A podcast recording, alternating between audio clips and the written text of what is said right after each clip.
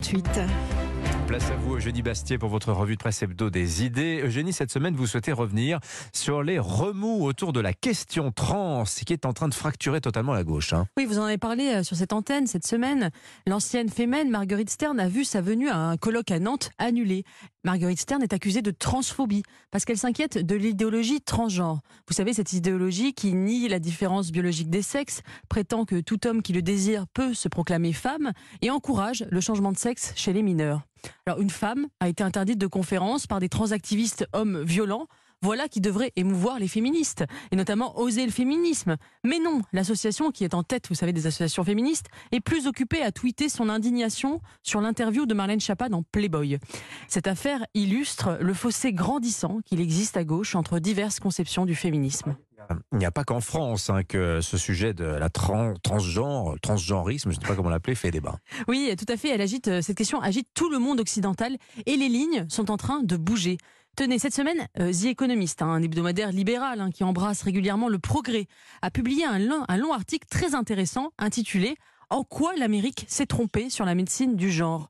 The Economist rappelle qu'aux États-Unis, le consensus médical officiel est que l'intervention médicale et même chirurgicale pour changer de sexe sont bénéfiques et devraient être accessibles au plus grand nombre. Rachel Levine, qui est le secrétaire adjointe la secrétaire adjointe à la santé du gouvernement Biden et première personne transgenre à avoir été nommée à la tête d'une administration, a affirmé qu'il n'y avait pas de débat sur ce sujet. Circuler, il n'y a rien à voir. Sauf qu'en Europe, justement, il y a débat.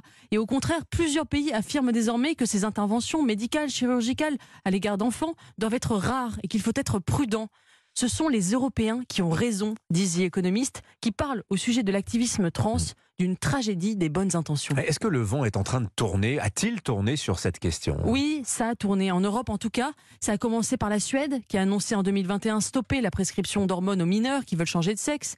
Puis en juillet 2022, le Royaume-Uni, qui a annoncé la fermeture du service enfants trans de la clinique Tavistock à Londres.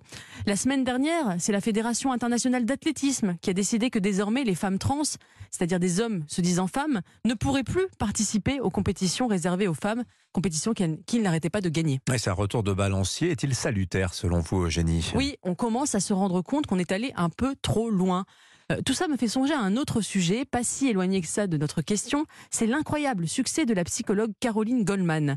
En une du point cette semaine, avec en titre La psy qui rétablit les limites. Caroline Goldman s'érige contre l'éducation bienveillante et elle estime qu'il faut savoir dire non aux enfants, qu'il faut même leur apprendre la frustration. Elle conseille aux parents de se fier leur bon sens, bon sens, hein, un mot qui, était honni. hein. Alors on le voit, hein, euh, dans l'éducation aussi, le réel reprend ses droits. L'éducation positive aussi était une forme de tragédie des bonnes intentions. On assiste à un retour du bon sens. Non, un homme n'est pas une femme. Non, un enfant n'est pas un adulte.